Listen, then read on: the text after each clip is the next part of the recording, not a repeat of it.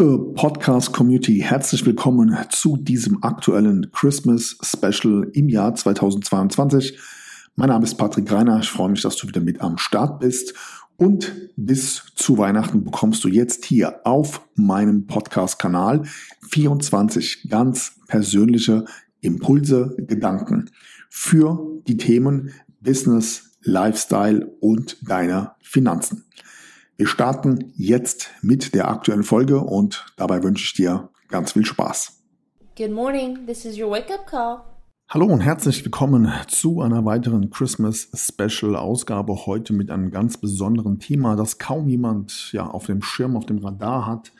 Und zwar hat die ja politische Enteignung und die damit verbundenen Möglichkeiten durch versteckte Gesetze, Regelungen und ähnliches ähm, hat längst begonnen. Und genau darüber möchte ich heute mit dir sprechen und dich natürlich in dem Bereich auch ähm, aufklären. So, das heißt, vorab kann ich ja schon mal sagen, es besteht eben die Gefahr, dass es hier eine große Vermögensverteilung gibt, weil sich zukünftig eben der Staat und die Politik immer mehr einfallen lassen, um dich persönlich zu enteignen. Und hierzu werde ich dir jetzt einfach mal so drei, vier Beispiele nennen.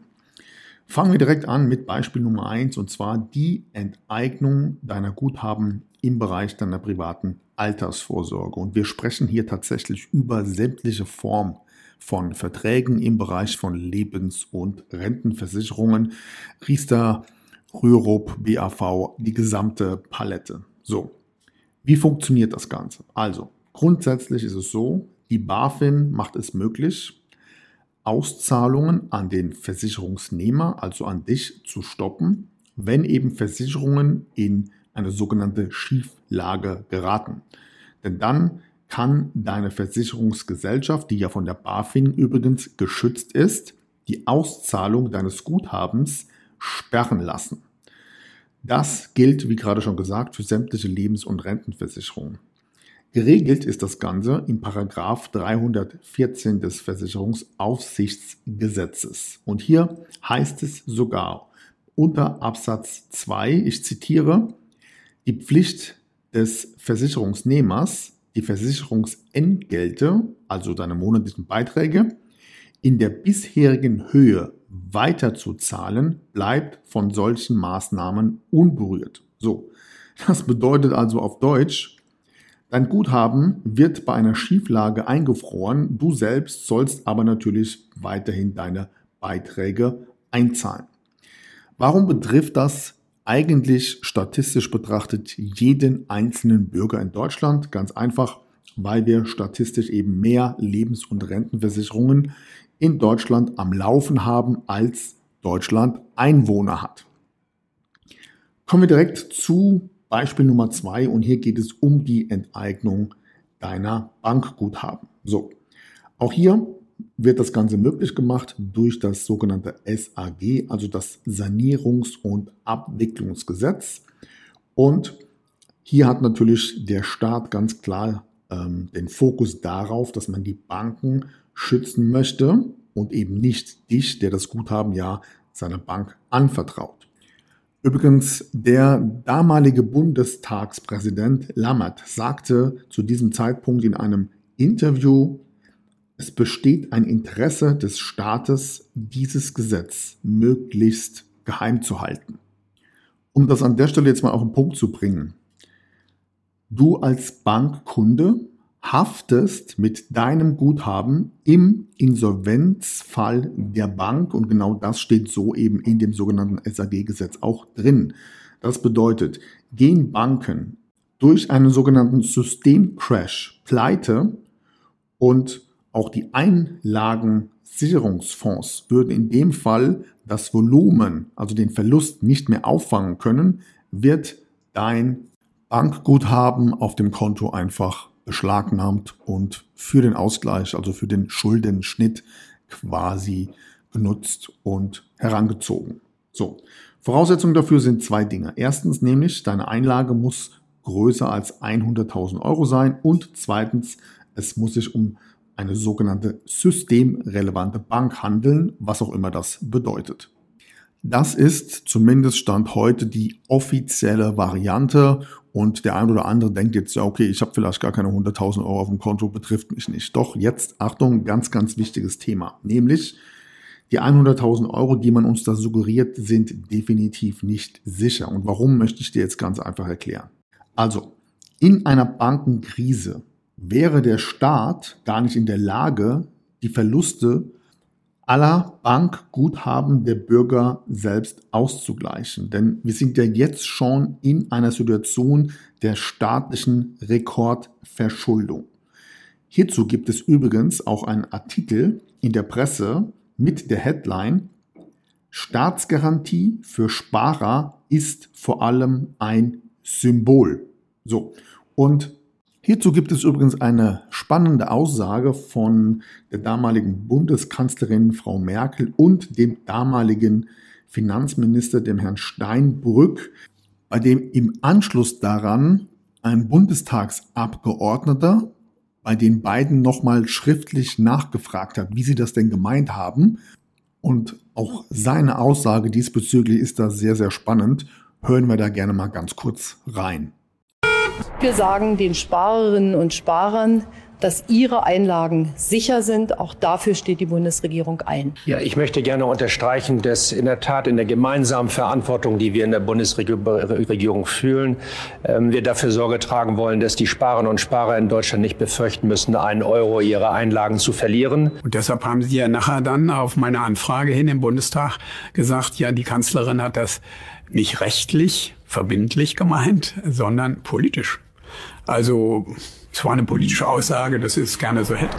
Ein weiteres Beispiel, warum du dich definitiv nicht auf die 100.000 Euro Einlagensicherung verlassen solltest, ist der Vorfall mit dem Zypern-Modell im Jahr 2013. Dort hat der Staat den Banken die Erlaubnis erteilt, auf die Guthaben der Bürger auch unterhalb von 100.000 Euro zuzugreifen. Dementsprechend wurden hier ebenfalls Gelder beschlagnahmt. Und es war sogar so, dass die Banken einige Tage geschlossen hatten und du zu dem damaligen Zeitpunkt am Schalter nicht mehr als maximal 500 Euro pro Tag abheben konntest. So, und wenn du jetzt immer noch zweifelst und du die Frage stellst, naja, kann das auch in Deutschland passieren, dann beantworte dir bitte doch einmal selbst die Frage. Im Zuge der Situation, dass Banken pleite gehen, was glaubst du, zu wem steht der Staat und vor allem unsere derzeitige Politik mehr? Stehen die eher zur Bankenrettung oder stehen die eher so auf deiner Seite als Bürger? Ich denke mal, die Antwort darauf kann sich jeder hier ziemlich klar selbst geben. Kommen wir zum nächsten Thema, was auch kaum bekannt ist, und das ist die Aussetzung des Börsenhandels. So, das heißt, auch hier gibt es eine Möglichkeit, dass Vorgesellschaften und die BaFin beispielsweise auf Anordnung die Rücknahme von Asset-Anteilen in einer außergewöhnlichen Situation aussetzen kann. Und hierzu gibt es ein ja, Paragraphen im Kapitalgesetzbuch, das ist der Paragraph 98 und unter Absatz 2 und 3 ist das Ganze dort geregelt. Denn hier heißt es, im Fall einer Krise kann eben der Börsenhandel komplett ausgesetzt bzw. stillgelegt werden. Das bedeutet also für dich als Investor, dass deine Wertpapiere, deine ETFs und Fonds eben in einem solchen Fall du die nicht mehr verkaufen kannst. Und das gilt auch für sogenannte Short-Zertifikate, also für alle die, die beispielsweise an der Börse auch auf fallende Kurse setzen. So. Jetzt kommen wir zum nächsten Punkt und zwar die Enteignung generell der Gläubiger. Und jetzt passiert hier Folgendes. All diese ganzen Puzzlestücke setzen sich jetzt hier in dieser gesetzlichen Regelung zusammen und dann macht das Ganze für dich wahrscheinlich auch im Gesamtbild Sinn, warum hier der Staat in Zusammenarbeit mit Politik eben und der EU leise still und heimlich diese ganzen Gesetze im Hintergrund mehr oder weniger eingebaut haben. Und zwar gibt es eine sogenannte CAC-Klausel. Und hier ist es den Euro-Staaten möglich, einen sogenannten Schuldenschnitt durchzuführen. Was heißt das? Das bedeutet, die EU-Staaten sind in der Lage, die Rücknahme von Staatsanleihen zu verweigern, und zwar auch dann, wenn der Halter dieser Anleihen nicht zustimmt. So, was heißt das jetzt konkret? Also, das bedeutet, dass speziell in Deutschland die Lebens- und Rentenversicherungsgesellschaften ja sehr stark in Staatsanleihen investiert sind, alleine auch aus dem Grund, um beispielsweise die Garantiezinsen zu ermöglichen. So. Wir sprechen hier also über Investments in Staatsanleihen von Versicherungsgesellschaften deiner privaten Altersvorsorge von unfassbaren Summen. Im Klartext bedeutet das, der Versicherer kann jetzt durch einen Staatsbankrott in eine Schieflage geraten und sollte das der Fall sein, greift automatisch Paragraph 314 des Versicherungsaufsichtsgesetzes, wie ich das vorhin schon mal erklärt habe. Und es würde eben auch bei einer Fondspolice der Paragraph 98 Absatz 2 und 3 des Kapitalgesetzbuches greifen. So, das heißt, egal wie du das Ganze drehst, ob du jetzt eine private Altersvorsorge hast oder ein Investmentdepot, am Ende des Tages gewinnt wer immer? Natürlich die Banken und der Staat. So, jetzt natürlich die Frage, wie kannst du dein Vermögen grundsätzlich schützen? Was ist hier zu tun? Und hier gebe ich dir gerne mal drei Tipps. Erstens, du solltest dir auf jeden Fall eine Möglichkeit einräumen, dich gegen diese Enteignungsszenarien abzusichern. Und das machst du erstens, indem du dein Bankguthaben so gering wie möglich hältst. Zweitens, indem du definitiv deine private Altersvorsorge und sämtliche Verträge und Guthaben überdenken solltest und im Idealfall hier eine Entscheidung triffst, ja, solange du das noch kannst, äh, die Guthaben davon abzuziehen und anderweitig zu investieren. Und Drittens solltest du dich mit dem Thema dezentrales Investment und Vermögensaufbau beschäftigen. Denn über die dezentralen Möglichkeiten in Kryptowährungen, Aktien und ETFs zu investieren, hast du die Möglichkeit, dich komplett vom Bankensystem und von einer politischen Enteignung abzukoppeln. Denn all das, was ich gerade hier eben erklärt habe, betrifft nicht dezentrale Depots, dezentrale Assets und dezentrale Wallets. So, wie machst du das am besten?